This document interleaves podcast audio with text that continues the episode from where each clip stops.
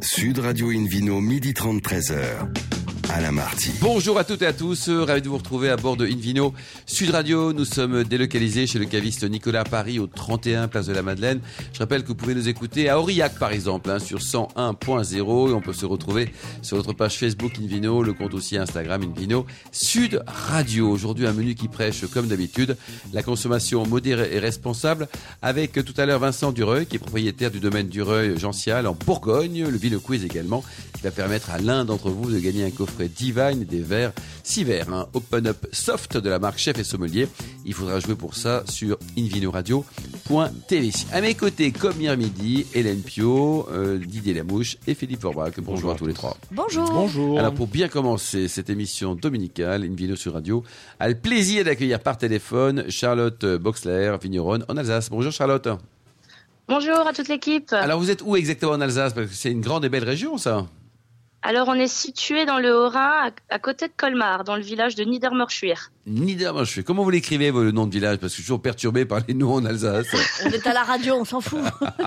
Alors, dites... non, non, mais je plaisantais, Charlotte. Dites-nous, vous êtes la onzième génération, mais vous le portez, ce poids familial, c'est extraordinaire. Voilà, la onzième génération de passionnés et d'amoureux de Riesling. eh oui, de Riesling, quoi. Hélène Pio donc euh, le fondateur du domaine, c'était la neuvième génération, c'était euh, bah, Justin Boxler, effectivement, euh, donc le, qui, qui, a créé le domaine à son nom. Oui. Et bah, en fait, c'est lui qui l'a créé parce que c'est lui qui a commencé la mise en bouteille en 1957.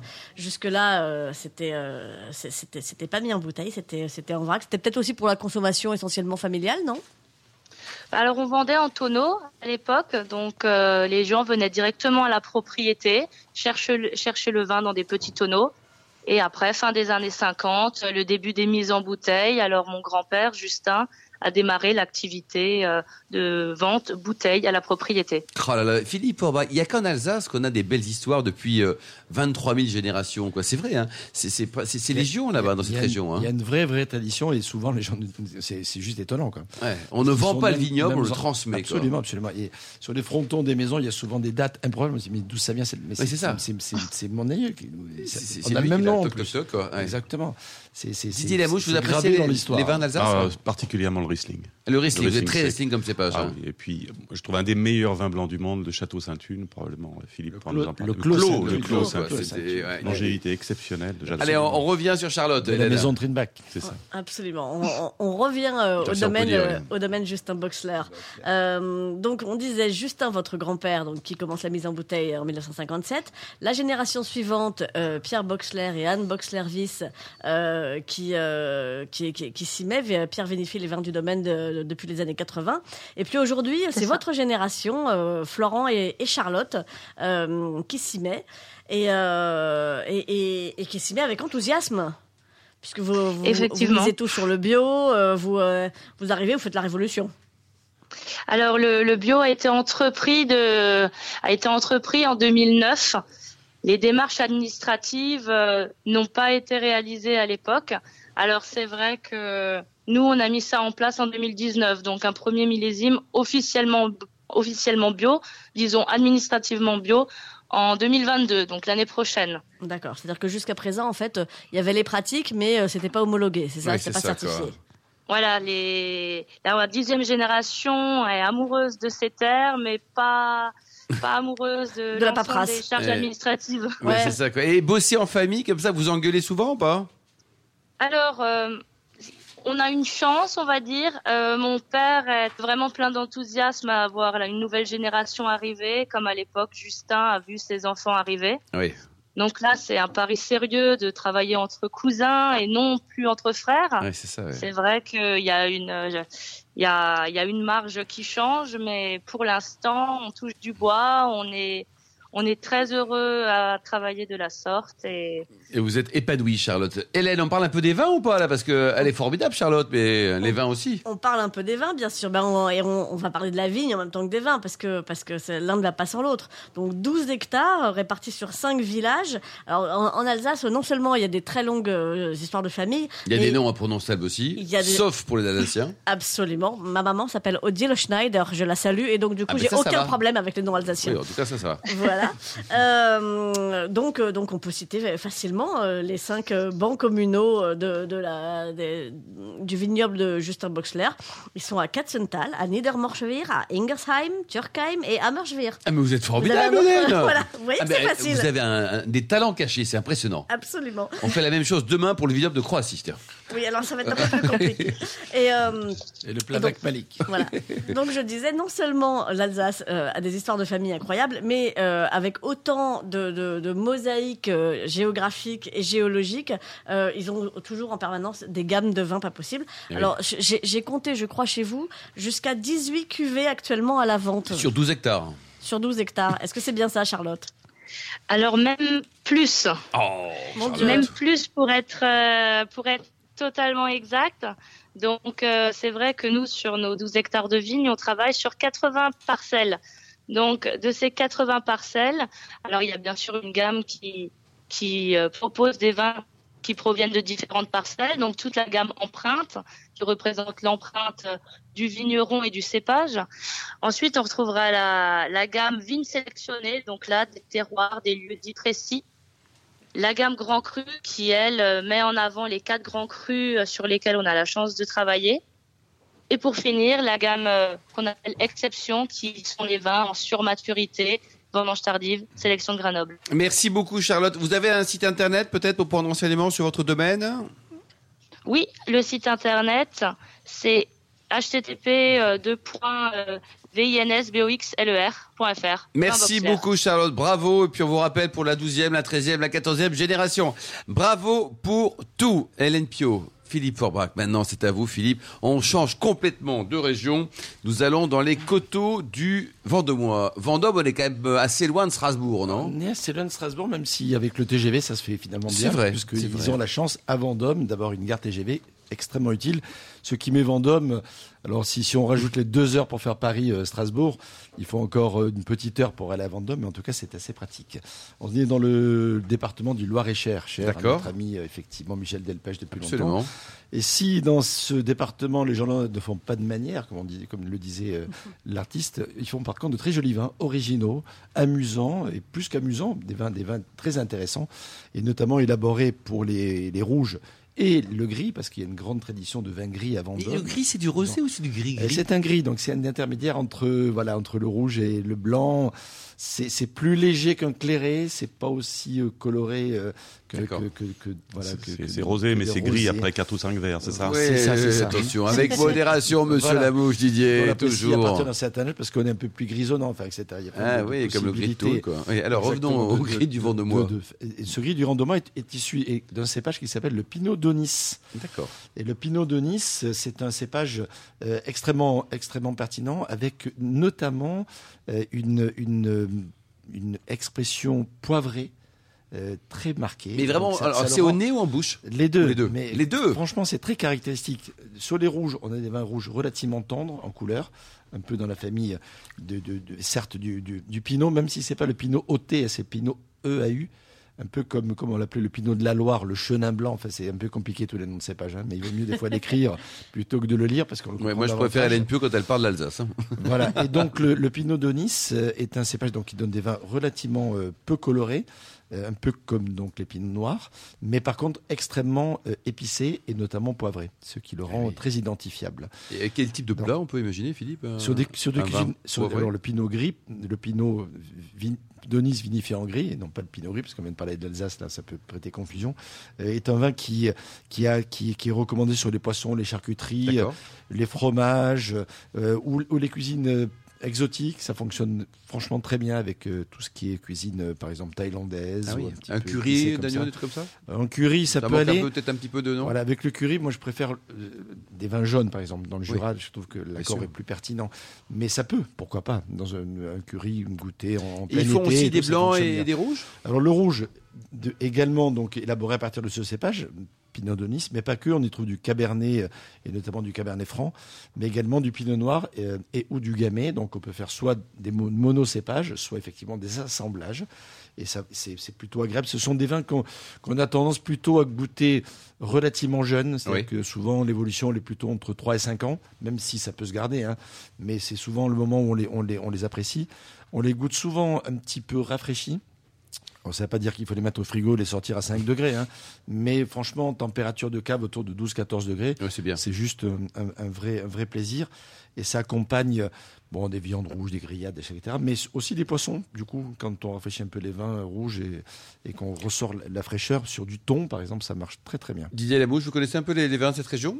La Pinot Donis. Euh, J'avais eu l'occasion de faire une chronique précédemment sur Janière et les mhm. producteurs de Janière, je pense, font aussi un peu de temps en temps confidentiellement du Pinot Donis. Exactement. Mais on est d'ailleurs dans, le même coin. C'est la vallée du Loir et non pas la vallée de la Loire. C'est le Loir, effectivement, dans cette, dans cette, dans cette vallée du Loir. On a effectivement le Janière également qui est, qui est voisin. Et d'ailleurs, on retrouve un cépage qu'on évoque souvent quand on, quand on parle de ce coin-là, c'est le chenin blanc. Chenin blanc. Et, le les, et les blancs sont élaborés effectivement à partir de, de chenin blanc, euh, qui est souvent marqué par euh, le, le, secteur dit à silex de l'appellation. Euh, et il y a une très jolie pente qu'on appelle la pente des coutisses, qui est très célèbre pour, pour élaborer de très jolis vins, avec une très jolie exposition euh, sud, sud-est, qui permet d'avoir de jolies maturités. Et ça coûte combien à peu près ces vins, Philippe? La plupart des vins sont très raisonnables, peut-être même un peu trop. Le vigneron, des fois, du mal à. il faut, hein, il faut aider les vignerons à vendre un peu plus cher quand c'est. Là, on est quoi? Tout à l'heure, on parlait de, de vins, enfin, il y, a, quelques, la semaine dernière, on parlait de, de vins autour de 5-6 euros. Là, on est à combien? Alors, on est un petit peu plus cher, mais on est, on est autour de. Ouais, moins de 10 euros pour la plupart. Euh, et c'est presque un peu dommage parce que ça, ça vaut. Ça mérite quoi. Et les, les, rouges, vous dites au niveau température de service, on l'a bien compris, autour de 12, hein, peut-être pour les, pour les gris. 12, 14. non, non, 12, 14 pour, pour, pour, les rouges. Les D'ailleurs, les gris aussi. Hein. Franchement, c'est plutôt 10, 12. Mais voilà. Et puis pour, pour les blancs, on est, pas, on est aussi autour d'une dizaine de degrés. Rarement moins. C'est dommage quand on a des jolis vins. Il faut, un ou deux vignerons peut-être euh, à ne pas louper? Oui, bien sûr. Alors il y a la cave. Euh, de, des vignerons vendômois qui travaillent très bien. Un des vignerons les plus célèbres, c'est Patrice Collin, qui est vraiment une, des belles références. Et puis vous avez le domaine de la charloterie, euh, Benoît Brasilier qui fait des très jolis vins. Ou, encore le domaine du four à chaud. Merci beaucoup Philippe Forbrac, merci Hélène Didier. On se retrouve dans un instant au bar à vin du caviste Nicolas à Place de la Madeleine avec le Vino Quiz pour gagner un coffret Divine et six verres Open Up Soft de la marque Chef et Sommelier. A tout de suite. Sud Radio Invino, midi 30, 13h.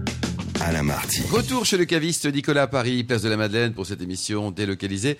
D'ailleurs, vous êtes toujours très nombreux. On vous en remercie à nous écouter chaque week-end et on peut se retrouver sur notre compte Instagram Invino Sud Radio. Philippe Forbach, c'est à vous, Philippe Forbach, en tant que président de la sommellerie française de nous parler de ce vino quiz de la semaine là. Et oui, je vous en rappelle d'ailleurs le principe. Chaque semaine, nous posons une question sur le vin et le vainqueur gagne de très beaux cadeaux. Écoutez donc, un coffret Divine et six verres Open Up Soft de la marque Chef et Sommelier, appartenant au groupe ARC, leader mondial des arts de la table. Rien que ça.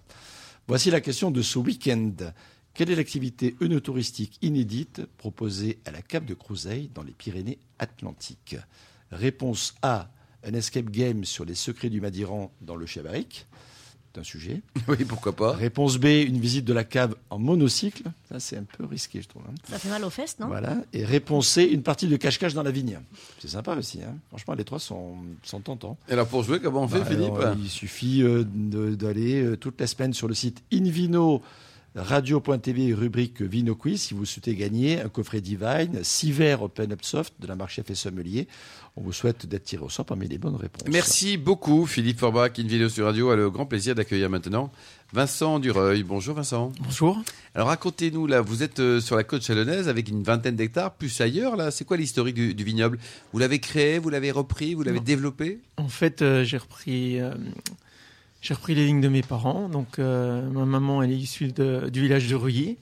En fait, la famille Gential, on est une des sept familles qui a résisté à la peste au 14e.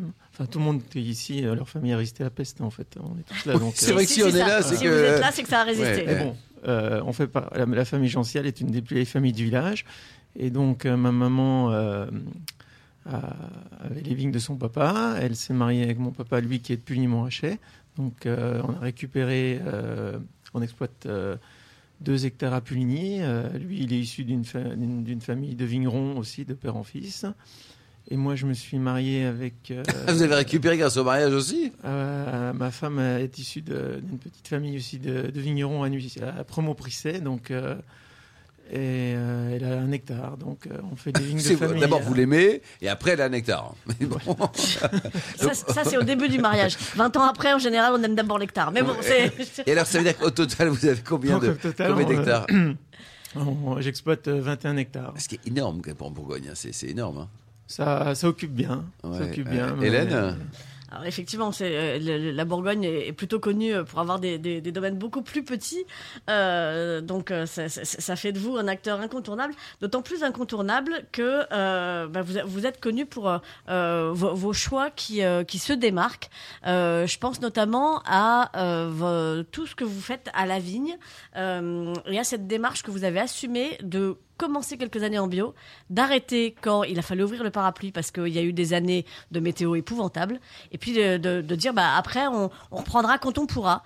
Mais euh, je trouve ça hyper courageux comme démarche.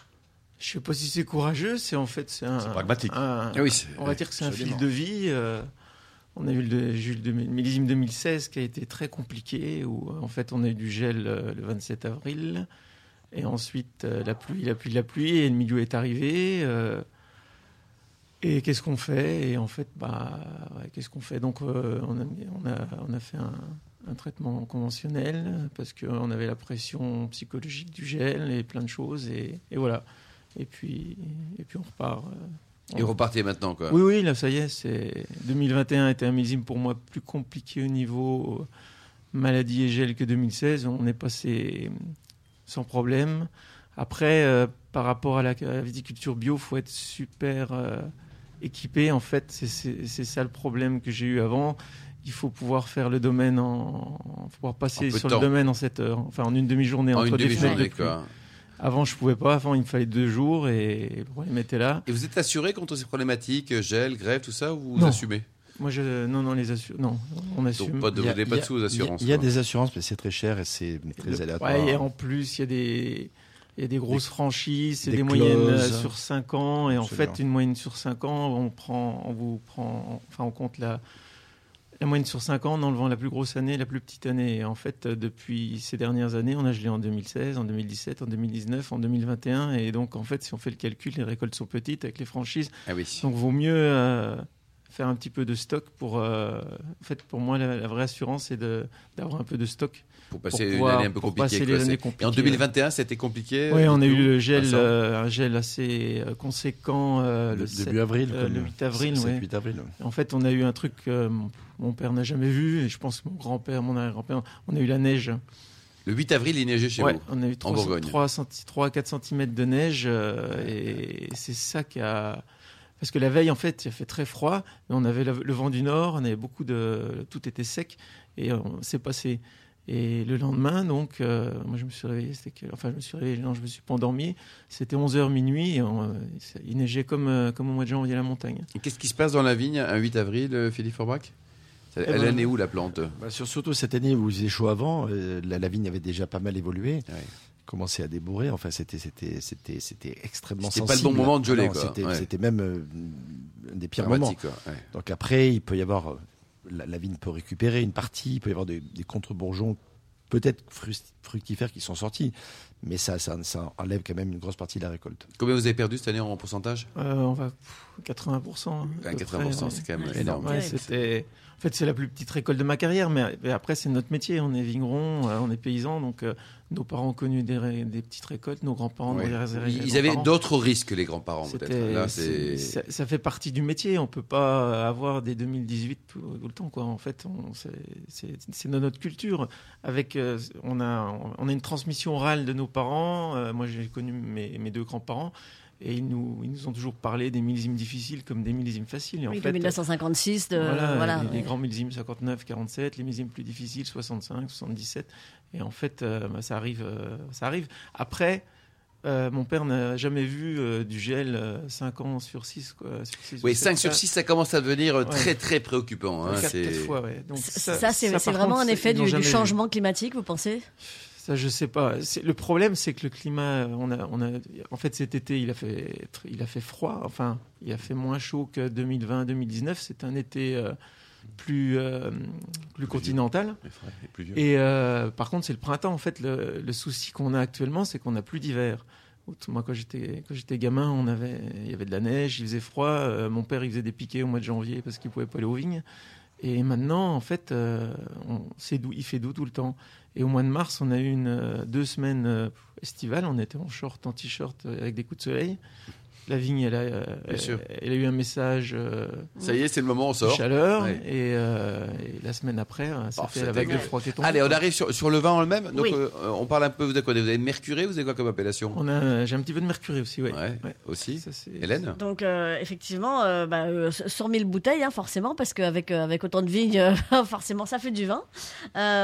donc, de Bourgogne. Alors, si on parle des blancs, de Bourgogne, 8 Rully, 2 Puligny-Montrachet. C'est ça, exactement. Oui. Et puis en rouge, de Bourgogne, Cirulie, de Nuit-Saint-Georges et un Mercuret. Exactement. Ah, moi, j'ai un, un, crush absolu sur, euh, sur votre Mercuret. C'est euh, ça, ça, ça, fait partie euh, voilà de, de, de, mes petites de mes, de, mes petits péché mignon avouable. J'avoue, j'avoue. D'autant plus que vous êtes connu pour avoir des rapports qualité-prix vraiment vraiment intéressants. Et, et c'est vrai que moi votre Mercuret de mémoire je l'ai touche autour de 26 euros un truc comme ça. Mhm. et il y a des Mercurets tellement plus chers que ça est tellement moins bon. Allez, on, se, on balance. Non, je donnerai pas les dents. Hein. Mm. Mais, euh, mais voilà. Enfin, donc, il y a des euh, très bons mercurés. Vous voyez, des, des chamirés aussi, ils sont aussi raisonnables. Évidemment, Heureusement, il y a pas mal de belles maisons. Euh, les prix, ça, bon, déjà 26 euros, c'est déjà pas dans l'absolu. En Bourgogne, bon, d'accord, mais dans l'absolu, c'est déjà, déjà un peu cher, quoi. C'est, Et là, vous êtes raisonnable. C'est une volonté pour garder les consommateurs, notamment les Pio, vous les gardez Oui, il faut. Enfin, faut pas, je pense qu'on a des prix qui correspondent au travail qu'on fait euh, et on vend beaucoup en France, donc euh, on a une clientèle particulière qui nous suit depuis, depuis très longtemps. On a, on a des, restaurants, des cavistes et en fait, voilà, on a, une clientèle historique. Hmm. Euh, Alors ce Mercuré dont Hélène est tombée amoureuse, euh, qu'est-ce qu'on peut en dire Il a été créé pour vieillir, il a été créé pour être dégusté jeune. Quel type de cépage on a par exemple? Moi, je, fais, enfin, j'essaie, je fais des vins pour, euh, pour vieillir. En fait, on est sur un pinot.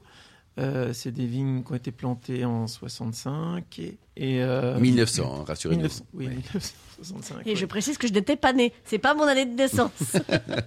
et donc en fait, avec une je fais des, longs élevages. J'ai la chance d'avoir des caves très froides. Donc l'été, euh, en 2020, où il faisait très chaud, elles sont montées à 16 degrés. Elles sont très humides. On a 98% d'hygrométrie. Donc ça me permet de pouvoir élever très longtemps. Et, je fais des élevages de 18 mois. Donc en fait, euh, les vins passent 18 mois en cave avant la, le soutirage et la mise en bouteille. Ce qui, par rapport à la moyenne de l'appellation, 18 mois, c'est très long c'est... Euh, Après, euh, je sais, les chacun a des pratiques. Euh, il y a des gens qui mettent en bouteille plus tôt, des gens qui mettent en bouteille peut-être plus tard, mais j'aime bien. Enfin, c'est, ce que nos grands-parents disaient il faut toujours qu'un vin passe de, deux hivers avant d'être mis en bouteille. le bon sens. Philippe Forbrac, cette appellation Mercury, qu'est-ce qu'on peut en dire?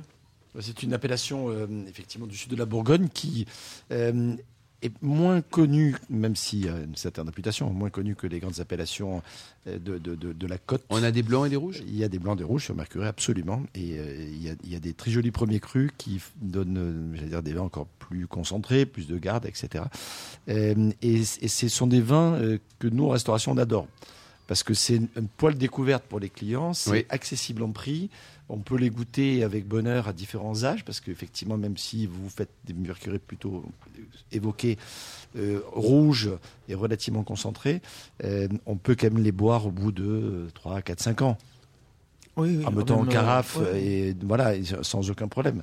Et en même temps ça se garde. Moi il me t'arrive je, goûtais encore récemment un mercuré d'une vingtaine d'années euh, il était au rendez-vous l'artiste. Donc c'est vrai non mais c'est vrai que c'était extrêmement agréable.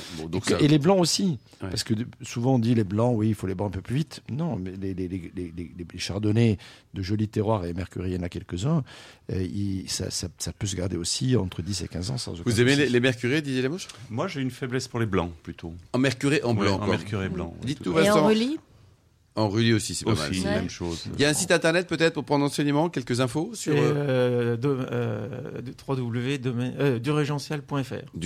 Comment s'écrit Gential, vous dites? J-A-N-T-H-I-A-L. Merci beaucoup, Vincent. Merci également à vous, Hélène Pio, Didier Lamouche, Charlotte Boxler, Philippe Format, qui est aux millions d'amateurs de vin qui nous écoutent. Chaque week-end, un clin d'œil à Justine qui a préparé cette émission, ainsi qu'à Sébastien pour la partie technique. Bravo à tous les deux. Fin de ce numéro de Invino Sud Radio. Pour en savoir plus, rendez-vous sur le site hein, Sud sudradio.fr, invinoradio.tv, notre page Facebook et le compte Instagram Invino Sud Radio. Retrouvez dès aujourd'hui sur le site invinoradio.tv votre chronique Didier Lamouche qui nous parlera donc des vins sud-africains avec quelques coups de cœur très sympas. On se retrouve samedi prochain à 12h30 pour un nouveau numéro délocalisé chez Nicolas, le caviste fondé en 1822. D'ici là, excellent déjeuner, restez fidèles à Sud Radio, encouragez tous les vignerons français et surtout respectez la plus grande démodération.